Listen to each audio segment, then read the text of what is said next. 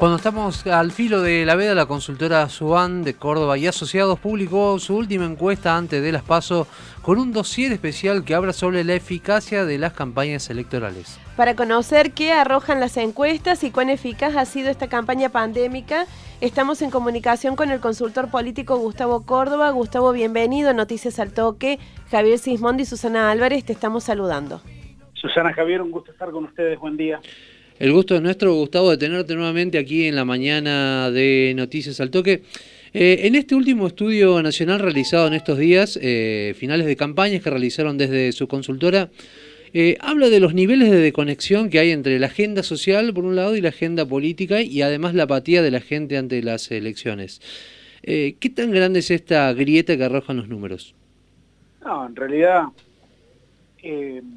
lo que estamos viendo es un grado de desafección muy grande, desafección orientado emocionalmente hacia lo político de parte de la sociedad, habida cuenta de esa suerte de desconexión o desacople entre las agendas ciudadanas y la agenda política.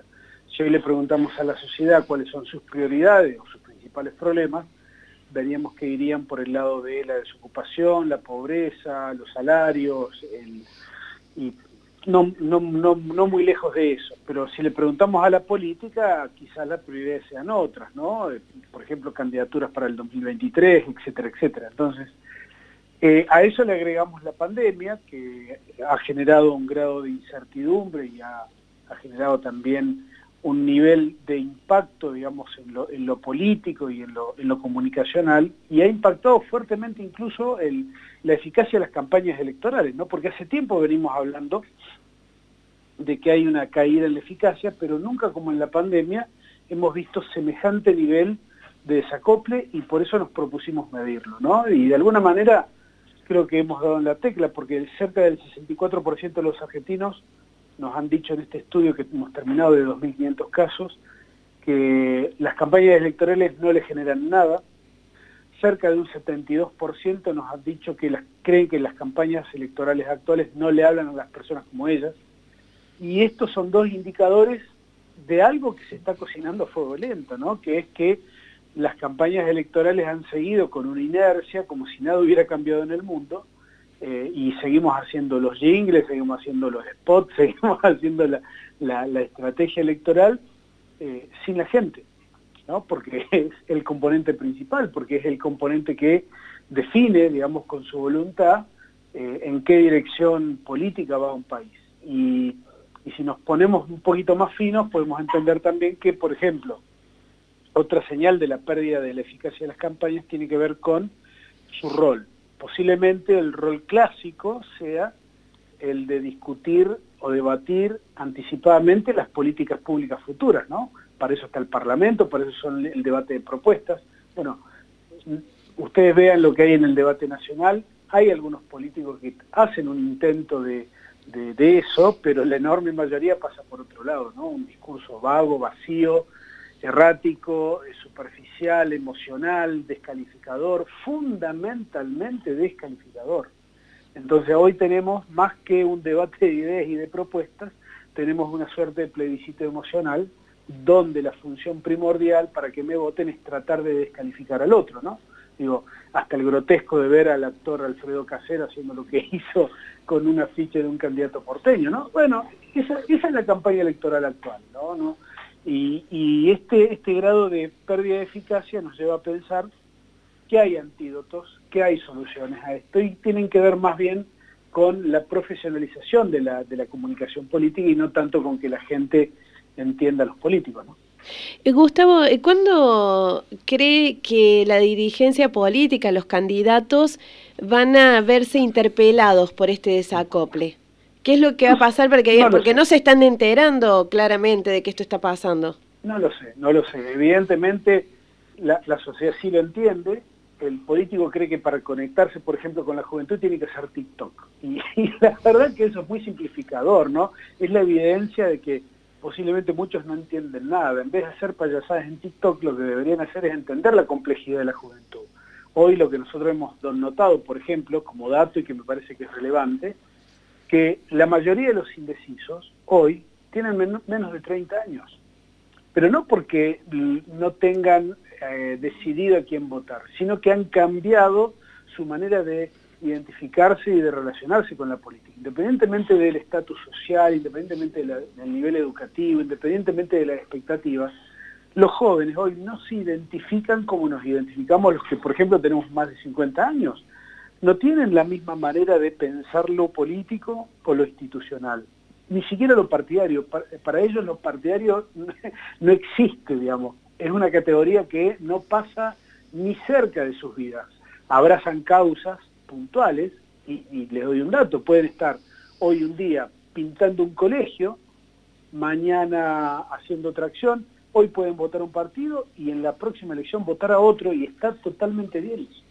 Ahora, los que todavía no han entendido de qué se trata, esta cuestión ha sido la dirigencia política.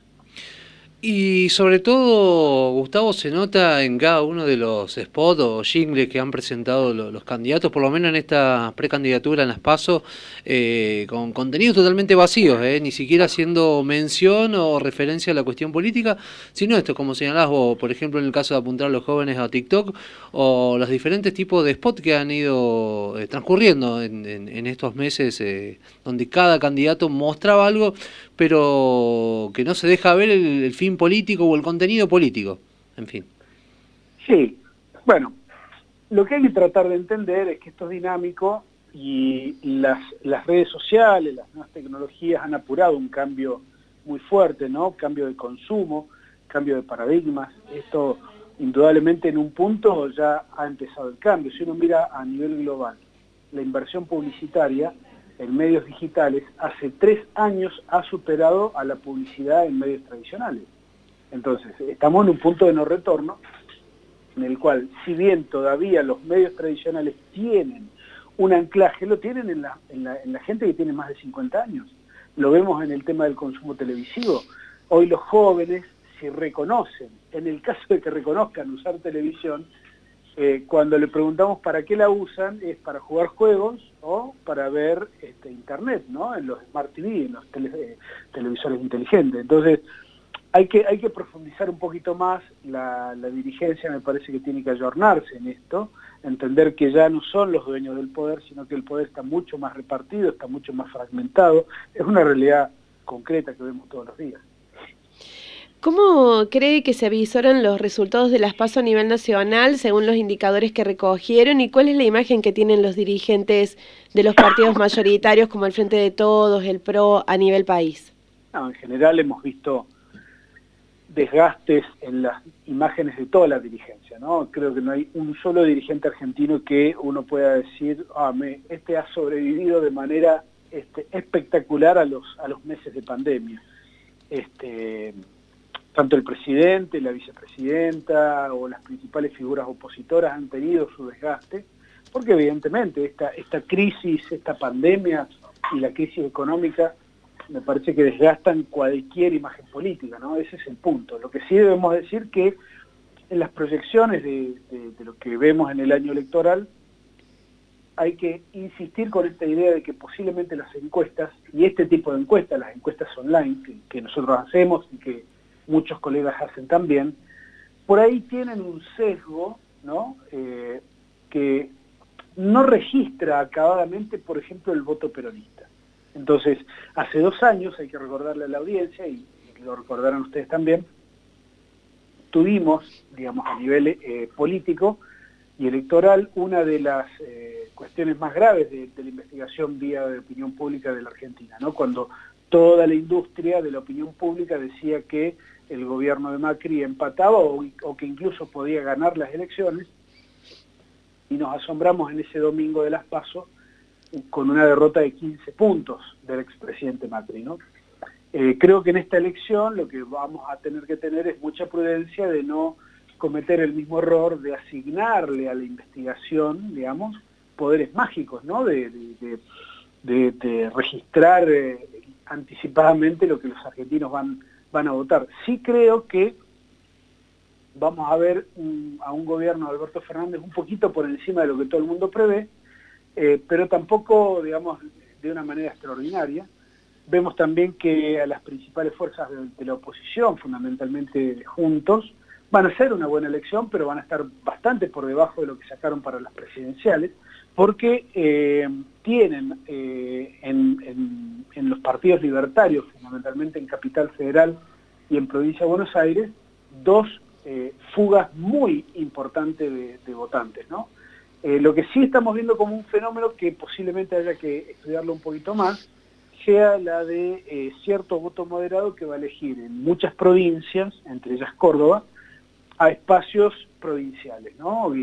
O, a partidos provinciales o fuerzas que, terceras fuerzas que de, algún de alguna manera representen eh, la, equidistancia de la grieta, ¿no? O estar en el medio de las dos posiciones de la grieta. Esto va a pasar, como les decía recién, en Córdoba, posiblemente en Río Negro, Neuquén, Misiones, bueno, en todos los lugares donde hay Salta también, donde hay eh, realidades provinciales este, más allá de los partidos nacionales. Recordamos que estamos en comunicación telefónica con el consultor político Gustavo Córdoba. Gustavo, ¿cómo crees que, a modo personal, ¿no? y habiendo analizado los candidatos de las distintas fuerzas políticas eh, y que los partidos minoritarios han llevado adelante las estrategias comunicacionales?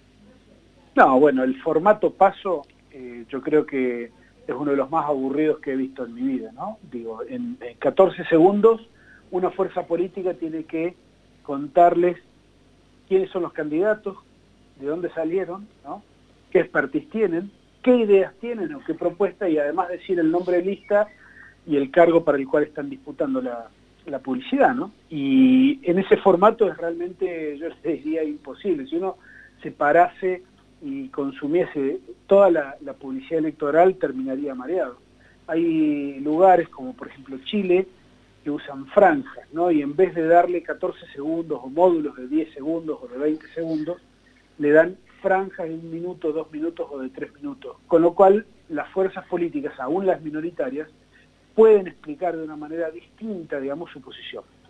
Habrá que ver si esto sufre algún tipo de modificación, espero que sí, porque de verdad me parece que paso tras paso, elección general tras elección general, este formato no, no, no, no, enamora, ¿no? no genera, digamos, una creatividad que uno pueda decir, esto es algo realmente importante. Por el contrario, ante el apuro y lo escaso del tiempo que uno tiene, directamente ya ni se preocupan de testear los mensajes, no investigan, no profundizan, no profesionalizan la, producción de los spots y de los mensajes.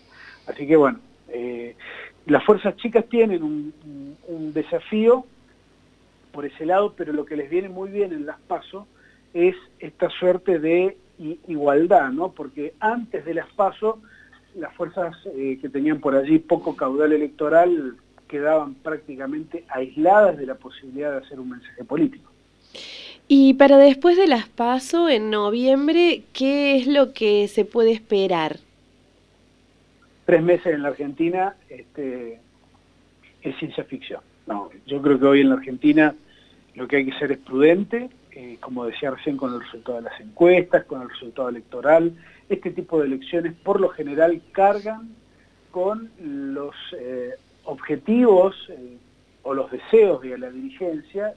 Por ejemplo, muchos dirigentes creen que en esta elección se está discutiendo las candidaturas presidenciales del 2023 o que se están discutiendo las candidaturas de los gobernadores en las provincias. Y la verdad es que este tipo de elecciones apenas nos da una suerte de plebiscito presidencial, si el gobierno, si la gente entiende que el gobierno nacional ha hecho bien, irá un voto premio o un voto apoyo. Si la gente entiende que lo que ha hecho Alberto Fernández no ha estado a la altura de sus expectativas, irá un voto castigo. Eh, lo otro que esta elección nos da es una suerte de ordenamiento en los liderazgos de cada uno de los espacios, tanto en los oficialismos como en las oposiciones. Pero no mucho más que eso. Digo, ver en esta elección, por ejemplo, la posibilidad de que quien la gane a nivel nacional sean los que tienen una preponderancia para las presidenciales del 2023, es no entender, primero, eh, los contextos electorales, segundo, no entender a la Argentina y además no conocer la historia. Les voy a dar simplemente tres ejemplos. La provincia de Buenos Aires, que es la provincia políticamente más importante o más relevante, la que fija una tendencia, hace cuatro años atrás eh, ganaba Esteban Bullrich. No sé si ustedes recuerdan, en plena ola amarilla, y eso de alguna manera eh, envalentonó, digamos, al PRO porque de alguna manera ganar la provincia de Buenos Aires eh, y ganarle nada más ni nada menos que a Cristina Fernández de Kirchner fue interpretado como una señal política de, un respaldo muy fuerte al gobierno Mauricio Macri. Sin embargo, dos años después vimos lo que sucedió, ¿no? Macri pierde en la provincia de Buenos Aires ni más ni menos por casi 18 puntos, terminando allí mismo, en esa misma elección, sus sueños reeleccionistas. O, por ejemplo, hablar de Sergio Massa o de, de Narváez, que le ganaron al kirchnerismo también las elecciones intermedias en la provincia de Buenos Aires, y sin embargo en la, elección posterior presidencial siguiente, ninguno de los dos pudo de alguna manera facturar ese triunfo en una elección intermedia. Así que ya lo ven, ni, ni, desde oficialismos que ganan, ni de oposiciones que ganan estas elecciones intermedias, hay una proyección a un escenario posterior. Así que hay que, hay que ser prudentes y en, en este caso eventualmente lo que hay que ver es lo que les decía, ¿no? O un plebiscito o un ordenamiento o y un ordenamiento de los liderazgos en cada uno de los espacios.